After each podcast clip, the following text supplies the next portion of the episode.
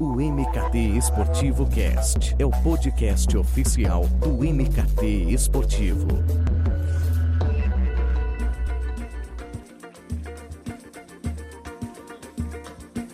Quem foi que falou que eu não sou um moleque atrevido? Ganhei minha fama de bamba no samba de roda. Fico feliz em saber o que fiz pela música, faz favor. Respeite quem pôde chegar onde a gente chegou. Também somos linha de frente de toda essa O MKT Esportivo Cast está on e volta após merecidas férias. Aproveitamos a enxurrada de materiais que foram divulgados nesse período, lives, talk shows, cursos, para dar uma pausa, recarregar as energias e voltar com ainda mais força. Força essa que já reflete em nosso tema de retorno. Com o meu convidado, eu vou entrar nos bastidores da construção de imagem do Neymar, desde o começo, desde os tempos de Santos, para que tentemos entender ou tentar entender esse gigante comercial que o Neymar virou. O porquê que ele divide opiniões, o que faz dele um dos ícones do marketing esportivo atual e, claro, falaremos sobre esse boom em torno do nome da imagem dele que quebrou a internet nas últimas duas semanas.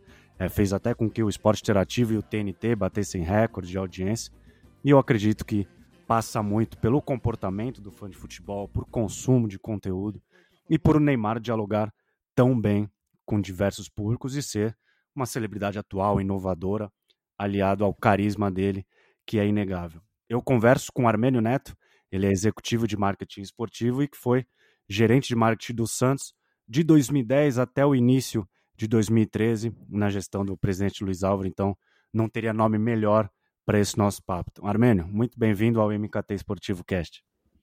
Edu, obrigado aí pela oportunidade de conversar com vocês. Nome melhor tem, porque Armênio é um nome ruim demais, né?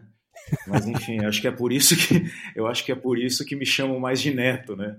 Enfim, brincadeira à parte, obrigado pela oportunidade. Acompanho pra caramba aí os teus canais e tudo mais. Então, e falar falar um pouquinho aí de, dessa história, né? Dessa da história de Neymar e tal, é sempre é sempre divertido, é sempre é sempre gostoso, é um case que eu acho que todo mundo tem curiosidade de, de conhecer melhor. Enfim, estou aqui à tua disposição. Estou aqui à tua disposição. Obrigado. Então, antes da gente entrar no nosso tema, eu queria que você falasse sobre seu atual momento profissional. É, não sei se a, a pandemia atrapalhou alguns planos, alguns projetos que estavam em andamento, enfim. Então, eu queria saber como é que está o Neto nesse momento. Ah, da, bom, eu saí do Santos, como você falou, no começo de 2013, ali, junto, no mesmo, mesmo momento ali da renúncia do presidente Luiz Álvaro, por conta dos problemas de saúde. Uh, dali eu, eu fui trabalhar no grupo da PP, né? Uh, acho que a turma aí da publicidade conhece bem. A Mediacom, que é uma agência de mídia deles global, tinha uma divisão de esportes. Eu fui tocar, eu fui ser head para América Latina. Né? Fiquei três anos da PP para montar o meu negócio, onde eu sempre fui focado, uh, assim, é, é uma, é uma, é uma, uma competência que a gente tem nessa questão dos patrocínios, né? Então, bastante patrocínio de camisa dos times, né? Essas relações entre marcas e clubes. Uh, Neymar sempre foi um, um, cara com quem eu trabalhei, mesmo depois de ter saído ter saído do Santos, né? A gente levou aí o Neymar para dentro da Mediacom, a gente trabalhou a marca dele internacionalmente. Depois, quando eu saí, continuei negociando aí oportunidades. A gente continuou fazendo negócio. Então, a, a relação aí é, é próxima até hoje, né? E agora a gente continua tocando uh, essa questão dos. Eu costumo dizer que a gente conecta marcas uh, ao futebol e a, e a, grandes ícones, né? Então a gente tem muito foco aqui, alguns negócios com Pelé, alguns negócios com Neymar, patrocínios de camisa, temos clientes em Santos, em São Paulo, na seleção brasileira, enfim. E agora também dois, dois negócios novos aí que a pandemia obviamente deu uma segurada e coincidentemente, né? dois, duas vertentes aí, importantes aí que surgiram, na, surgiram não, né, ganharam muita força na pandemia, que é conteúdo de um lado e esportes do outro, eram áreas que a gente já estava explorando, conteúdo há quase dois anos, um grande projeto aí que a gente está tá, tá perto de lançar, muito bacana, fazendo os primeiros trabalhos, e também duas empreitadas grandes em esportes aí em breve. Então, eu espero que você me dê a oportunidade de falar disso lá na frente, né? Porque afinal de contas a tua plataforma é sempre é sempre uma referência, né, Edu? Pô, vai ser um prazer. Vai ser um prazer. E você sabe que Eu vou cobrar. o canal vai estar sempre aberto. Pode me cobrar. Tá bom. Ô, Armênio, é inevitável que comecemos o nosso papo, acho que na origem de tudo, né? Que foi o projeto criado pelo Santos para manter o Neymar. É, eu acredito que o seu grande mérito, do- o mérito do, do departamento de marketing do Peixe como um todo, foi justamente identificar o potencial do Neymar fora de campo, não somente o craque que ele já se mostrava, mas em como a imagem dele poderia ser rentável, poderia trazer dinheiro para o Santos. E acho que a partir disso, né, essa balança equilibrada entre o desempenho no campo e uma imagem fortalecida fora dele, aí fez ele deslanchar. Queria que você contasse pra gente esse início, já que você teve uma participação ativa. Né? É, na verdade, a gente já tinha um- uma ideia de ter uma área de gestão de carreira de atleta no Santos, independente de Neymar, de qualquer outra coisa. tá? É, Já era um ponto aí que a gente discutia muito aí no pré-eleição, quando a gente estava estruturando aí toda a estratégia de marketing de negócio do clube. O que, que significava isso? A gente sempre entendeu que, óbvio, né? Vamos pensar que nós não, tam- não estávamos em 2020, nós estávamos em 2009 para 2010, né? Então a gente tinha muito menos recurso para trabalhar imagem. A, realidade do, do, do- do mundo digital era absolutamente diferente, né? Nós estávamos mais para Orkut do que para Instagram, né? Então, assim, a realidade era outra. A gente, se, era, se a gente já não tinha isso, muito menos a chance de monetizar isso, né? Então, vamos trazer aí nessa, nessa máquina do tempo, né? Um pouquinho para trás. Então, a gente queria ter essa área, porque a gente sempre entendeu que o Santos era um grande fabricante né, de atletas, né, de talentos. Então, e existia sempre é, é, aquela, aquela coisa, né? O garoto sempre chega no Santos muito cedo na mão do pai, e o clube. é, existem agentes bons e agentes ruins, existem médicos bons, médicos ruins, né? existem dentistas bons, dentistas ruins. Né? Mas o que o Santos queria fazer, o que a gente queria fazer, na verdade, era empoderar aí os pais desses atletas para eles fazerem esse papel, encurtar a distância entre as famílias e o clube. E também trabalhar o jogador na sua formação em todos os sentidos, de um jeito mais 360. Né? Então não era um departamento de gestão de carreira para pensar jogadores para transformar esses caras em grandes ícones de marketing. Não era essa a intenção no início. Tá? Uh, o que aconteceu é que a gente chegou no Santos com o Santos completamente. O Santos era terra arrasada, né? então a gente não tinha nem condição de estruturar essa área no, no momento zero. Né? Só que tudo aconteceu muito rápido. O Santos começou a vencer, uh, todo mundo se destacando, Neymar, enfim, aquela turma toda. A gente trouxe o Robinho em 40 dias de gestão, numa, numa transação assim super, super, uh, como é que eu posso te dizer, ousada, né? E sem gerar, onerar o clube, praticamente. Né? Para liderar aqueles meninos, deu tudo muito certo. Quando dá tudo muito certo, o que, que acontece? Vem proposta de fora, entendeu? E quando chega a proposta do Chelsea, né? O Santo, no meio de 2010, né? a gente vira e fala, pô, que a gente vai fazer, né? A proposta era, era, super agressiva, o menino super, o Neymar super jovem, né? Então, obviamente, na cabeça da família, assim, poxa, será que é o cavalo selado que eu tenho que montar? Todo mundo, né? É, vamos de novo na máquina do tempo. E aí a gente falou, olha, dá para a gente manter o Neymar desta forma, mas a gente vai ter que trabalhar bastante para transformar o Neymar num, num produto, né? No fora de campo, né? Porque a gente, eu acho que o grande mérito, aí você falou, não é um mérito meu, é mérito coletivo, né, foi de ter identificado o potencial do Neymar, falando assim, dá para trabalhar, dá para virar alguma coisa diferente, né, e com isso a gente transformou aí, com, com muito sucesso e rapidamente, o Neymar no atleta de maior sucesso dentro do clube, inclusive de marketing, e o atleta mais barato para o clube, porque a gente tinha uma composição, a gente tinha direito, porque o raciocínio é simples, é, Edu, você concorda comigo? Os clubes têm 100% da imagem dos atletas, né? Só que eles fazem, eles remuneram a imagem do atleta como uma forma também de ter menos tributo, aquela história toda. Agora, se a gente já tem esse 100% da imagem e a gente acredita que a gente pode transformar isso em negócio, o que a gente precisa fazer? A gente precisa lapidar, né, e ir para o mercado. Então foi isso que nós fizemos.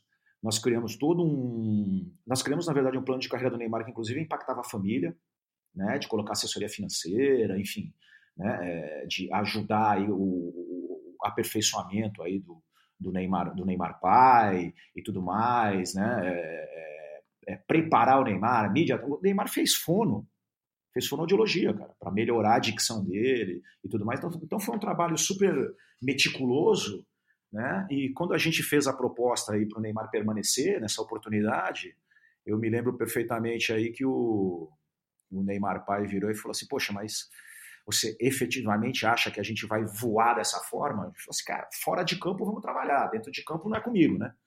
Então a gente montou a estrutura, a gente começou a trabalhar, foi para mercado, né? O, o futebol o dentro de campo ajudou bastante e, e, isso acabou inclusive sendo um embrião do que hoje até a empresa dele, né? Que é a NR Sports, né? E na época esse projeto, apesar de ser ter sido pensado é, quando você estoprou Neymar, por exemplo, nessa, nessa parte que envolveu 360 da imagem dele, também poderia se adequar, por exemplo, a um Ganso, que também despontava naquela época como é, um ativo midiático, o próprio Robinho, que veio da Europa, ou não? Era algo que era bem exclusivo do Neymar? Não, não, não, não, não. Inclusive, quando a gente foi entendendo melhor como a coisa podia funcionar, a gente, a gente entendia que uma área de gestão de carreira né, ampla né, ela deveria ter camadas aí, né? Porque não adianta, você não tem as, as mesmas competências, as mesmas potencialidades em todo jogador. Né? Tem jogador que vai ter um destaque maior ali, tem jogador que tem. Eu, eu não posso esperar que o Neymar, vá, vá, o Durval, fosse gerar o mesmo volume de negócio do Neymar.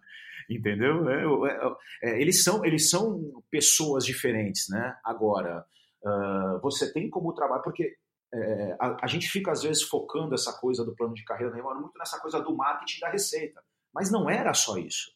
Era de preparar melhor o indivíduo, entendeu? Porque se ele não vira jogador, ele está pronto para encarar uma câmera, para falar em público, para se comunicar bem, né? Ele pode aprender idiomas. Então, se assim, a gente tinha criado, a gente, a gente tinha criado, na verdade, é, níveis para isso, aonde o que, que ia definir que atleta entra em qual nível de profundidade desse plano de carreira? Obviamente que tem o potencial técnico por trás de tudo. Obviamente tem o potencial técnico. Aí você começa a criar o animal perfeito, né? Vamos falar dessa forma, né? Que ele tem potencial dentro de campo e potencial fora de campo. Com relação ao Paulo Henrique, o plano de carreira foi apresentado para o Paulo Henrique, né? E a triste coincidência é que a contusão dele do joelho, uh, a gente recebeu a notícia de que tinha sido ruptura de ligamento no meio da reunião. Tocou o telefone da, da, da mãe do Paulo, do pai do Paulo, eles atenderam e veio o diagnóstico. E a reunião terminou. Quando essa reunião terminou, o plano de carreira apresentado para ele era exatamente igual ao do Neymar, sem tirar nem pôr. Financeiramente, estrutura, tudo. Né? E a história que acabou ficando, e que ela não é verdadeira, né, é que o Santos uh, retirou a proposta e deixou quieto. Não é verdade. Né? A verdade é que o Santos apresentou, inclusive eu posso dizer porque ficou para eu remarcar a reunião, eu remarquei a reunião, na véspera o agente do Ganso me ligou, disse que a reunião estava cancelada e que o Paulo Henrique não queria discutir plano de carreira enquanto estivesse contundido, porque ele estar focado na recuperação. E depois a gente foi surpreendido com essa declaração aí, dizendo que a gente tinha deixado a coisa de lado. Então, isso eu falo é, tranquilamente, é, foi uma mentira que virou verdade, né? E, e, eu acho que o Santos cometeu um erro. O erro que o Santos cometeu nessa história foi que ele não implementou um departamento de gestão de carreira amplo e acabou virando né, uma unidade de negócio para o Neymar Júnior. O que era legítimo e realmente era necessário, tá? Não estou dizendo que não era, porque a coisa cresceu de uma forma que precisava mesmo, né? Mas assim, deixar para trás, né? Deixar de lado aquele plano que a gente tinha, porque a gente tem ali, né, o Santos tem ali, né, é, uma, um, um, inventário, se a gente for falar de negócio, né, de atletas ali, que não vão sair, não vai sair um Neymar por ano, um Neymar a cada cinco anos, entendeu? Não vai sair. Mas você tem ali uma, você tem vários atletas que podem ser uh, ajudar o time de cima, podem ser negociados lá na frente, né? Então você tem se você tem ali, tratar o futebol como negócio e, o, e os atletas né, nessas negociações, eles são os teus produtos, né? Você tem produtos de vários níveis. Você não pode investir num, num atleta que você acredita do, do comecinho, do sub-13 até o sub-20, e aí esse cara vai embora e não gera nenhuma receita para o clube. Quer dizer, você errou em algum dos lados. Na hora de negociar esse cara, no momento de negociar esse cara, se você não vai aproveitar lá em cima, ou na avaliação de manter ele durante 7, 8 anos sem que ele tenha um resultado efetivo para o clube. Então, assim, é, é, esse trabalho, esse, essa conexão de trabalho aí, departamento de futebol com área de negócio, ela precisa funcionar também nessa forma.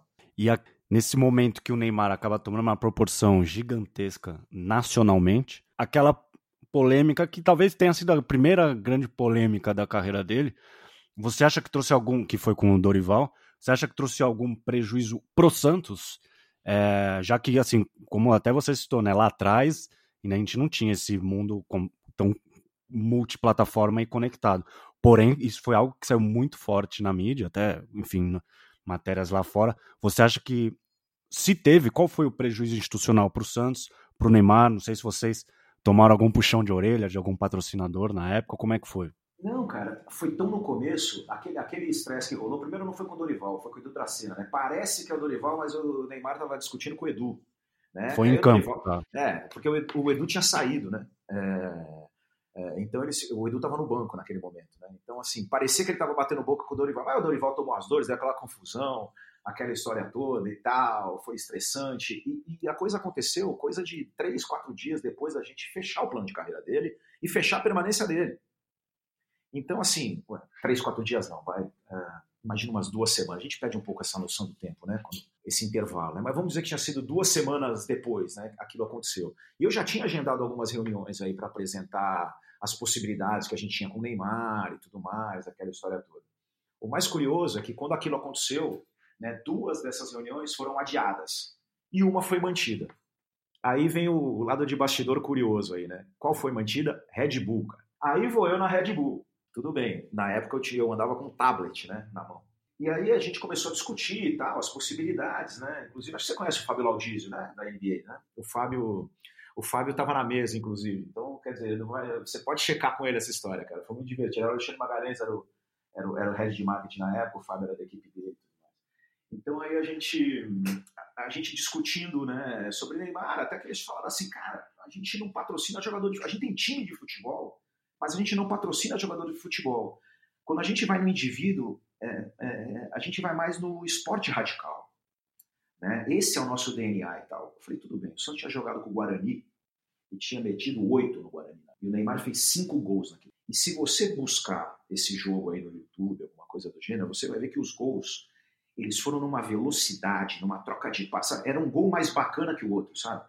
Era, foi um ritmo realmente alucinante. Eu até brinco, né? Foi um jogo que muita gente não, não conta, né? Mas foi uma exibição do Santos assim sensacional. Né? E o Neymar fez cinco gols nesse dia.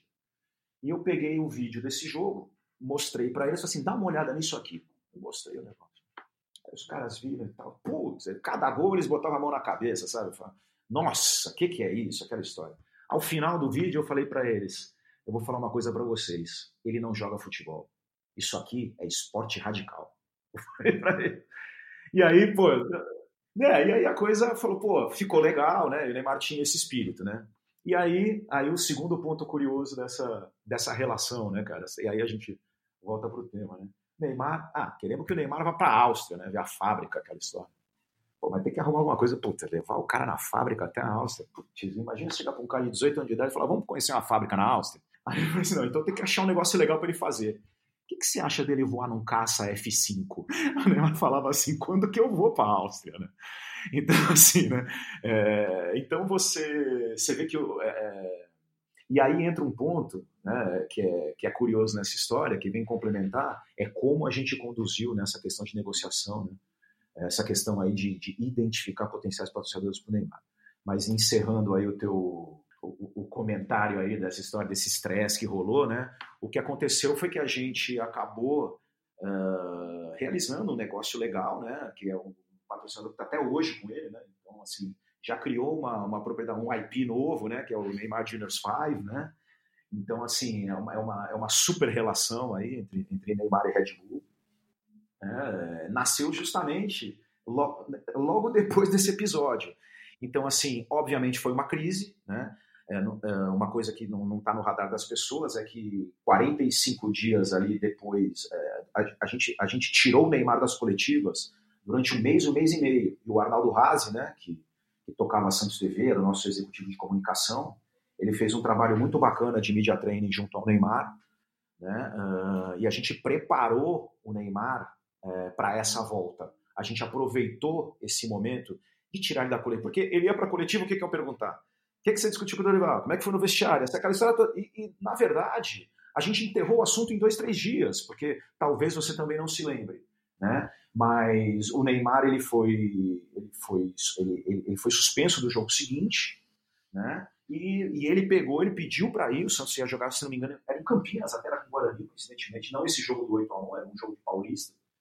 Ele pediu aí, uma, ou era o primeiro jogo da Copa do Brasil, é, o jogo de volta desse 8, eu não, eu não me recordo perfeitamente, talvez seja jogo de volta, mas ele foi no vestiário, pediu desculpa para os colegas, para o treinador, para todo mundo, aquela história toda, a gente botou, né, a gente teve um negócio, então a gente não queria render, e a gente precisava também, né, começar, a gente já tinha o projeto, o plano de carreira para tocar, então nós aproveitamos esse momento, tiramos o Neymar de cena e começamos a fazer um trabalho muito intenso de media training. Então acabou sendo até bom, porque virou um, virou, é como se fosse esse, uma, uma, uma short pandemia, né, a gente isolou, trabalhou 30, 40 dias, fez um, uma carga grande imediatamente e já começou a preparar o Neymar não só para encarar a imprensa novamente, mas já para encarar esse novo momento aí de trabalhar a, a, construção da sua, da sua imagem como, como, como produto aí, vamos falar dessa forma. E depois desse forte trabalho do Santos, que naturalmente continuou com, com o staff, ele vai para o Barcelona e aí fica quase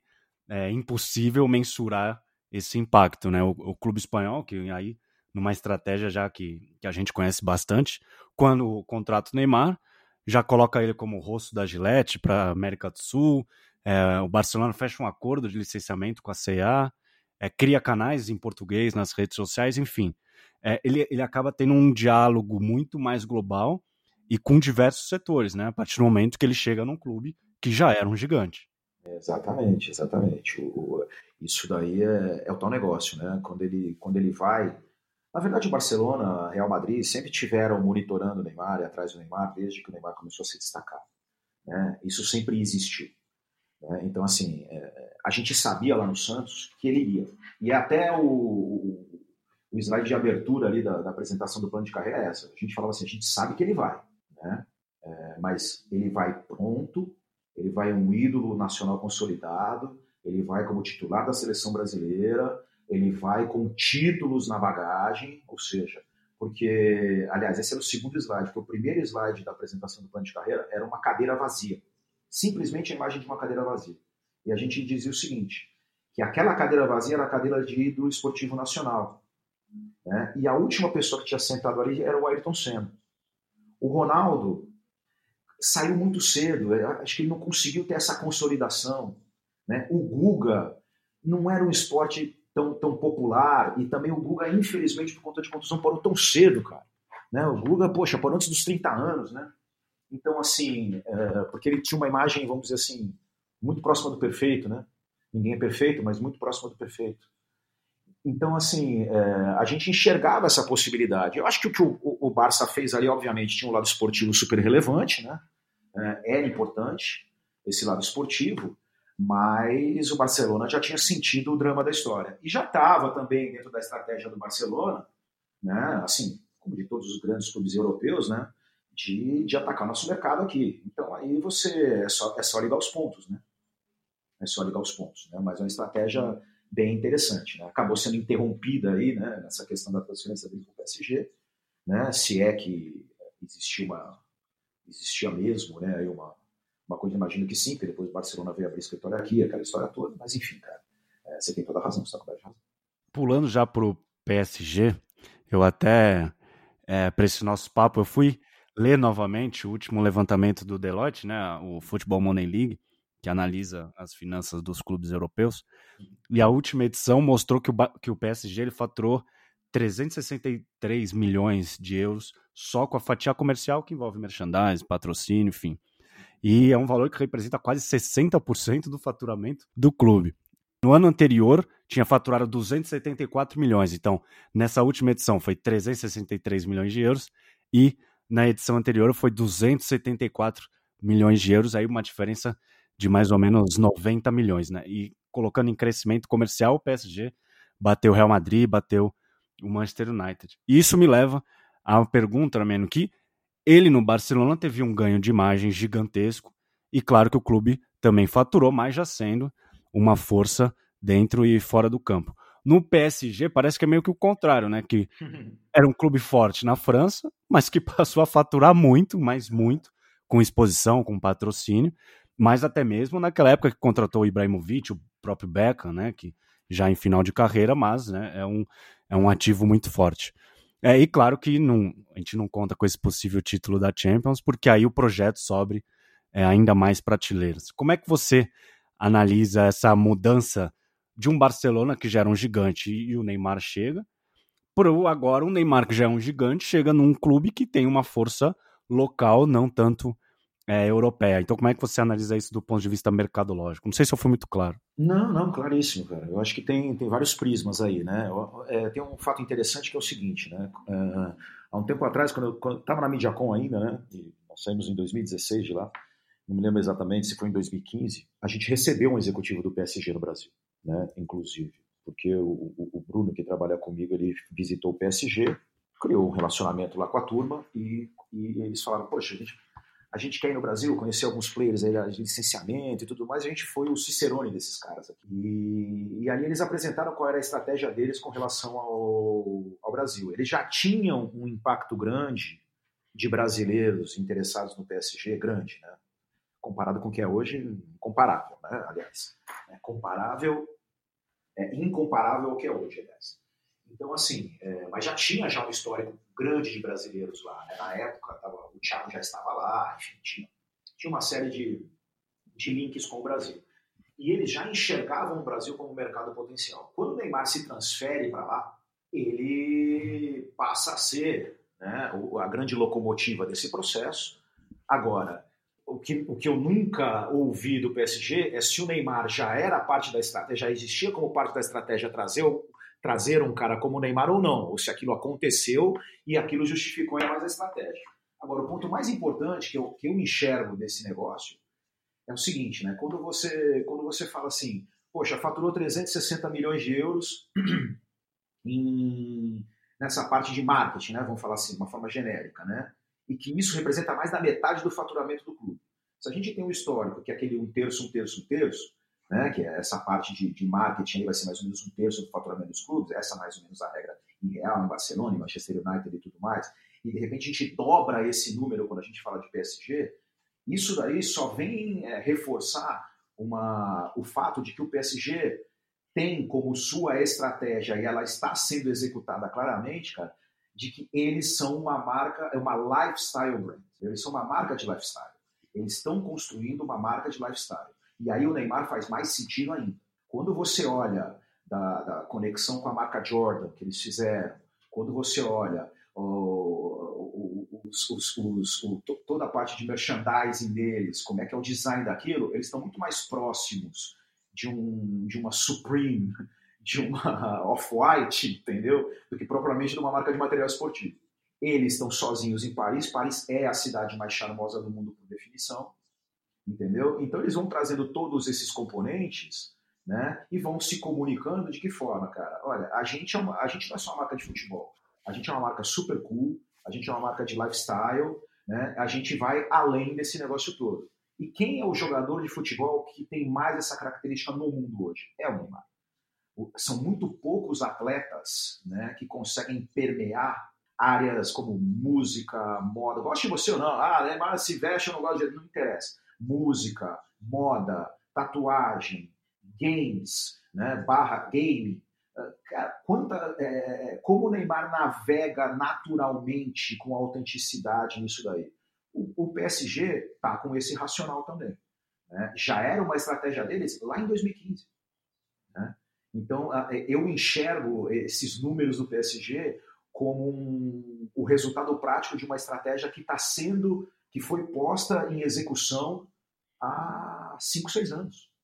Eu gostei disso que você falou, e eu acho que vai.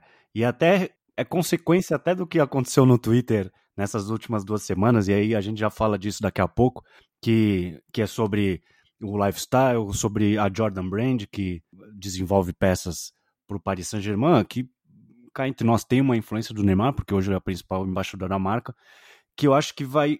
É, que tem sinergia com uma característica que eu julgo que é marcante da, da personalidade do Neymar e que você citou, que é ele ser multifacetado, né? Que ele acho que ele é um dos poucos, ou talvez o único que ele, como você disse bem, ele navega, ele dialoga de uma maneira muito fluida com moda, com música, com filmes, com séries.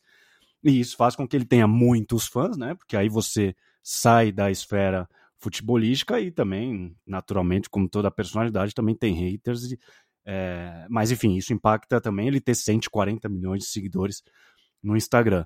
Mas o impacto disso, pegando até sua experiência de publicitário, dono de agência que já trabalhou e trabalha com tantos players importantes, ele extrapolando o limite da profissão dele, que é ser jogador de futebol.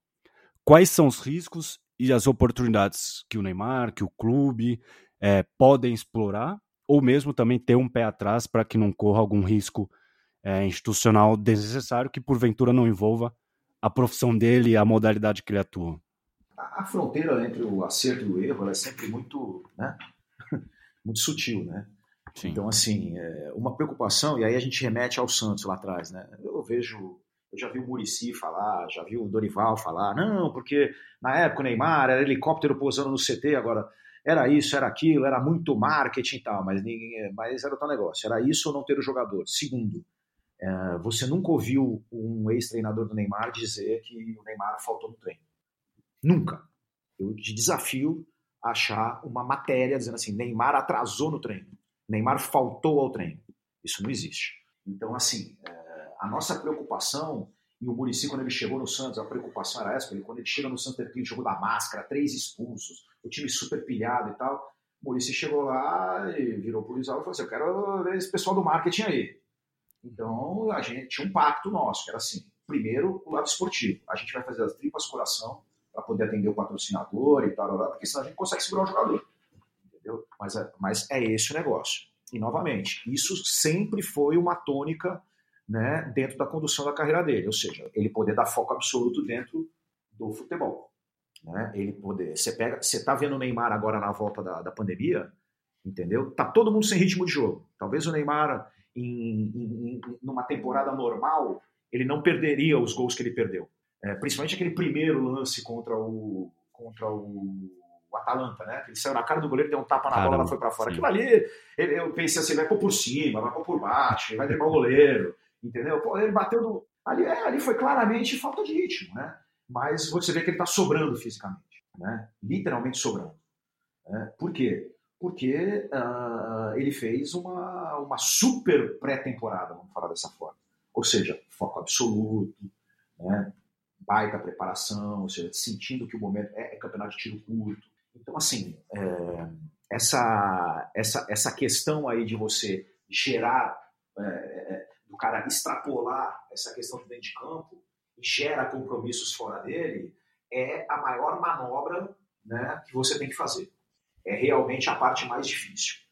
Né? E eu acho que, sabe, a gente, a gente às vezes vai falar, ah, pô, mas o Neymar ali, tal, ano passado aconteceu isso, aconteceu aquilo um momento, momento difícil de carreira, contusões consecutivas, que ninguém quer se machucar, ninguém sai de casa e vai treinar e fala, hoje eu vou me machucar, tá sabe, né? Hoje eu vou sair para fazer uma besteira, né? Ninguém faz isso, né? Mas enfim, é, eu acho que esse momento aí, acho que está claro para todo mundo que passou, né? E assim, o Neymar ele é muito consciente dessa coisa do, do, do compromisso extra-campo e do compromisso dele dentro de campo.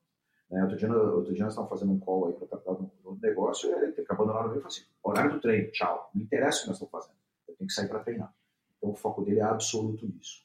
Né? E, cara, e, e, uma coisa curiosa, a coisa dele, dele, dele permear aí os vários, os vários segmentos, os vários campos aí, né, como a gente fala, né? É, a gente, a gente, a gente desenvolveu aí um negócio chamado Neymar Junior Comics, né? que é bem legal, porque ele tem tudo a ver com quadrinhos, né? Ele gosta pra caramba, ele é apaixonado né, por comics. E, e a partir desse, desse, desse projeto, a gente já começa a gerar também outros projetos, né? Ligado à, à linha de cosmético para tatuagem, por exemplo, né? Uh, videogame, né? que tem a ver com aquela história do comic book, entendeu? Então, assim, é, a gente, a, a, gente percebeu claramente, isso aí, as informações estão aí, né? Tem analytics de monte para gente, a gente trabalhar em cima, né? que quando você vai olhar o contingente de pessoas que se identificam com o Neymar por coisas de fora do futebol, é uma coisa brutal, é assustador, entendeu? Ah, o cara curte o Neymar porque ele apareceu no futebol? Sim, mas quando ele curte as postagens dele em cima das tatuagens, né, você percebe que aquela pessoa, na verdade, aquele, aquele grupo, na verdade, né, é um grupo que está conectado a esse universo da tatu. Entendeu? Então existe um novo caminho para você treinar com esse cara. E aí eu te pergunto de novo: né, qual atleta tem essa capacidade? E o mais importante, de forma autêntica. Né? Absolutamente autêntica. Não é forçado. Ele não está inventando. Você não está botando Roberto Carlos, vegetariano, fazendo propaganda de. Né? Nossa, verdade. Né? Assim, não estou não tô crucificando ninguém nessa história, só estou dando um, um, paralelo. Né? Ah, Neymar e games é autêntico, Neymar e tatuagem é autêntico, Neymar e a música é autêntico, Neymar e o lifestyle, Neymar e a moda é autêntico, entendeu? Tudo efetivamente faz parte do universo dele. E você sabe disso. O segredo é esse, né? O segredo, né? É, a chave é essa, né? É autenticidade. Então, assim, você pode não gostar dele, você pode não gostar de coisas que ele faz. Não vou entrar naquele papo, mas alguns bilhões de pessoas gostam. Não, não é essa a questão, cara. A questão é a seguinte: uma coisa você não pode negar no Neymar. Ele é um cara autêntico. Não, e esse projeto do Neymar Comics é fantástico. Eu sou muito fã. Eu divulguei nessa semana até o, a última edição que conta a história pelas tatuagens dele. Um trabalho sensacional visual. E é isso que você falou. É, pra você ver, eu peguei até alguns patrocinadores do portfólio dele, tem a Nike, Red Bull, Qatar Airways, EA Sports, Diesel, Gaga Milano, então tem, tem tudo, tem games, moda, vestuário aí anteriormente, né, Panasonic, Nextel, enfim. É, sempre foi uma lista muito extensa e, e essa autenticidade, também o profissionalismo, eu já tive oportunidade de trabalhar num projeto com ele, quando ele estava no, no Santos, e realmente, lá ele já ainda era um menino, mas, enfim, naturalmente já despontava e o nível de profissionalismo dele sempre foi espantoso. Então, e aí? Enfim, ele colhe esses frutos, independente, como você falou, goste ou não dele, é algo que a gente tem que, tem que falar aqui, porque muita gente pode não conhecer esse lado e, enfim, se acaba se baseando apenas no campo. E eu tenho uma opinião meio suspeita também, só para quando você falou goste quando eu falei do goste ou não dele, é, eu acho que isso que está acontecendo agora, da, da, da Champions, do Pai Taon, essa essa coisa do moicano, é, esse movimento que, que, aconteceu, é assim, é, eu acho o seguinte, a gran... é lógico, não, é, não existe unanimidade absoluta, é, mas assim, as pessoas gostam dele, a grande maioria gosta dele.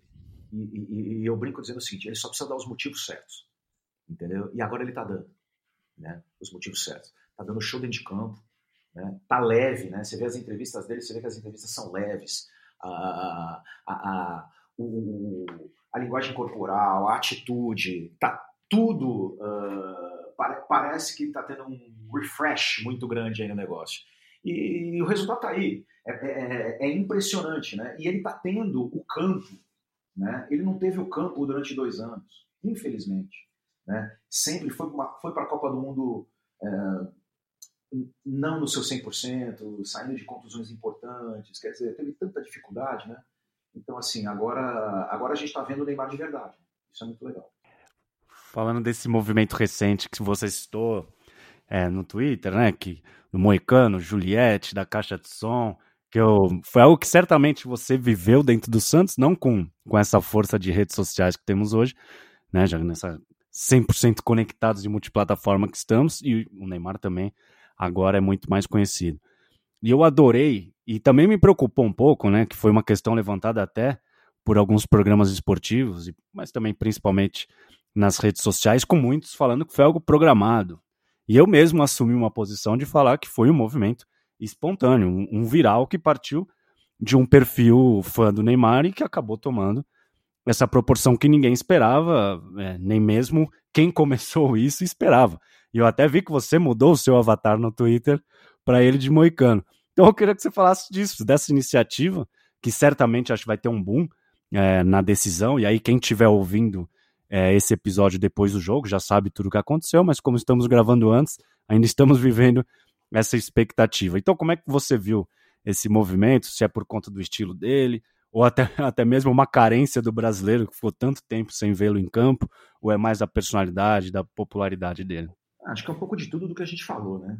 É uma, uma somatória, né? É um momento muito bacana que ele está vivendo, pessoal, de espírito, dentro de campo.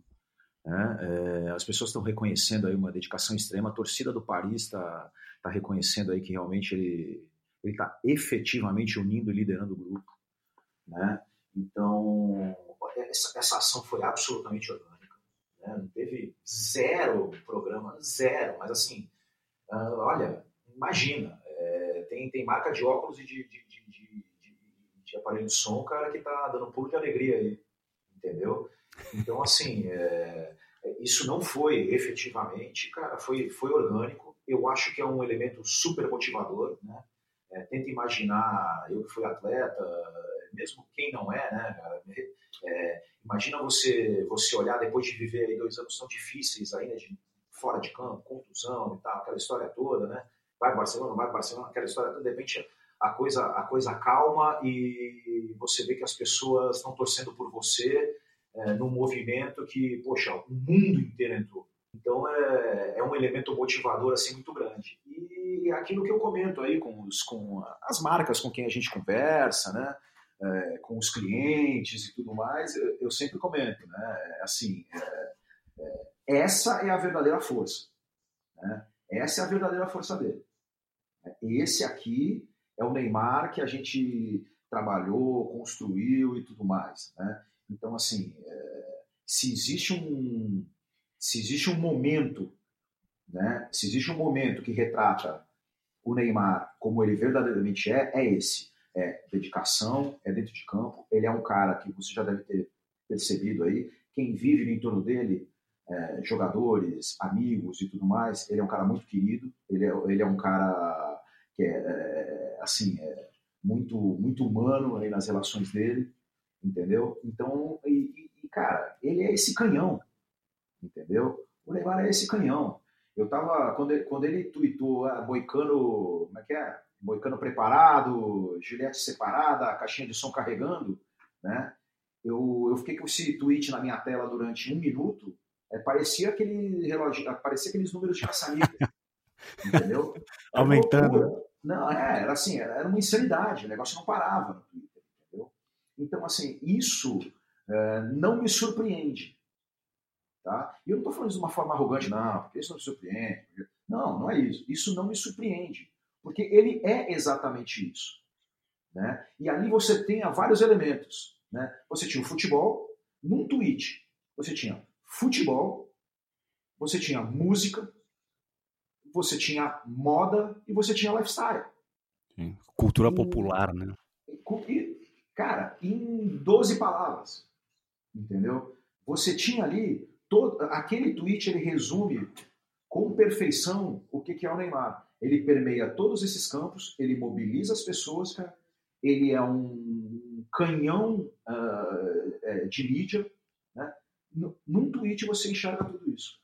Armênio, para fechar esse nosso papo, que acho que é um, é um tema que rende horas e horas de bate-papo, eu acho que esse pós-pandemia, acho que não pode faltar.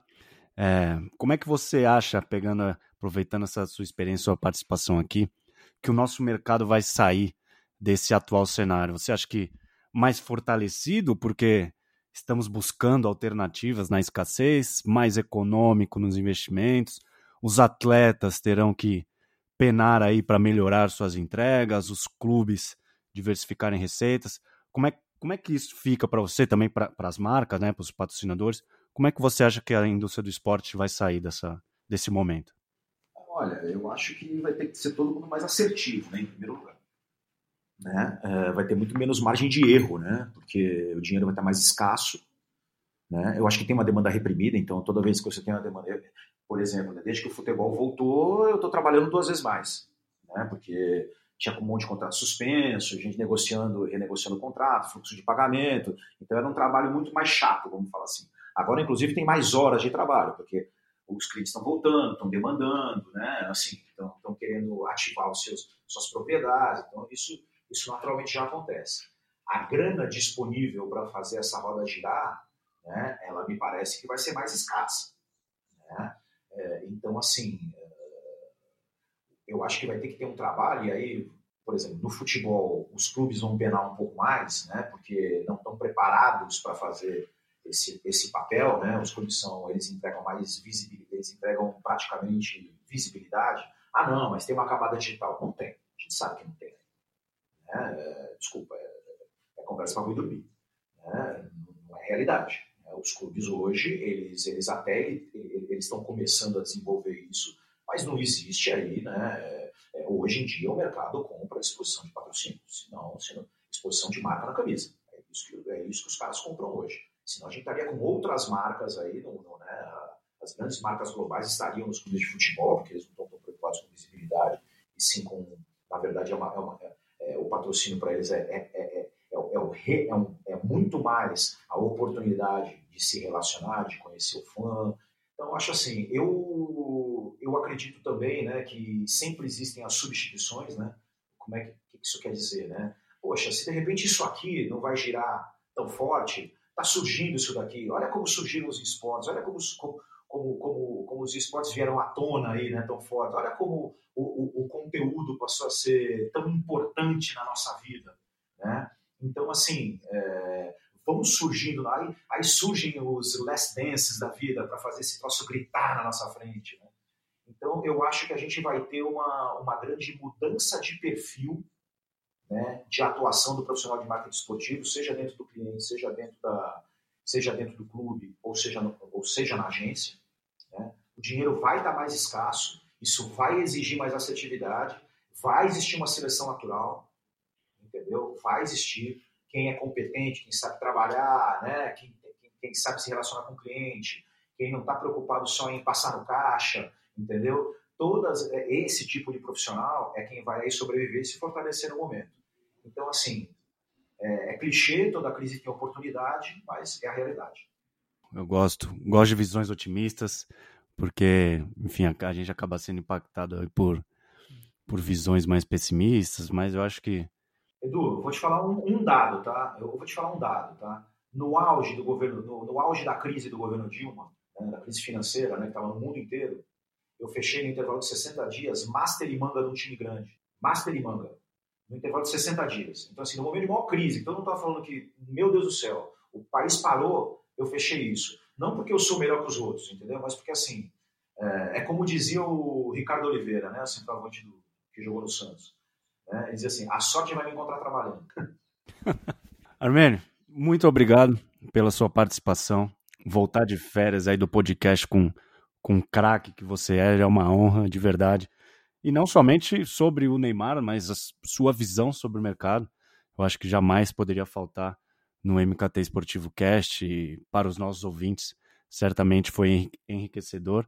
Então, o espaço é seu para um último recado, já ficando meu convite para um segundo episódio, que aí você vai detalhar todos esses projetos que virão. Ah, não, vamos precisar mesmo. Eu que agradeço. Obrigado, obrigado aí pela, pela oportunidade, obrigado pelo agradecer as pessoas que estão ouvindo aí pelo tempo delas, né? Porque afinal de contas, né, o tempo vale ouro. E olha, eu vou, eu vou cobrar, né? Eu vou, eu vou bater na sua porta e falar assim, ó, preciso contar essa historinha e tal, aproveitar a tua audiência, né? Parabéns pelo teu trabalho, né? A gente acompanha bastante, é muito legal. Uh, eu sou daqueles caras que busca conhecimento o tempo todo, né? Então, buscar com quem conhece mais do que a gente, quem está mais antenado do que a gente nas tendências, né? Porque às vezes, às vezes a gente fica focado no negócio, no business e tal, e o mundo está tá girando de uma forma muito rápida. Então, ter fonte de informação como a tua é fundamental para a gente se atualizar, né? E não ficar e não e não se perder aí no, no tempo, né? Engolido pela rotina. E aproveitar aí, né? a gente não sabe o que vai acontecer no domingo, né? Eu, tenho uma torcida, tenho uma aposta, tenho um palpite, né? Tenho uma expectativa, uma esperança, né? Espero que dê tudo certo aí pro pro PSG, que o Neymar consiga aí uh, conduzir aí o liderar esse time aí a, a essa vitória, porque, além de tudo, independente de negócio, qualquer coisa eu torço muito por ele. Estamos, estamos na mesma torcida, porque também vai. Aí a gente que gosta do mercado, que trabalha com isso, vai ratificar aí um projeto comercial que envolve a imagem, aí não somente do Neymar, mas de tantos outros jogadores que também tem uma força muito grande. Então é isso, ouvinte. Ficamos por aqui. Estamos on novamente. E para qualquer dica, crítica ou sugestão, os canais do MKT Esportivo estão sempre abertos, você sabe disso. Então, valeu e até a próxima. Tchau!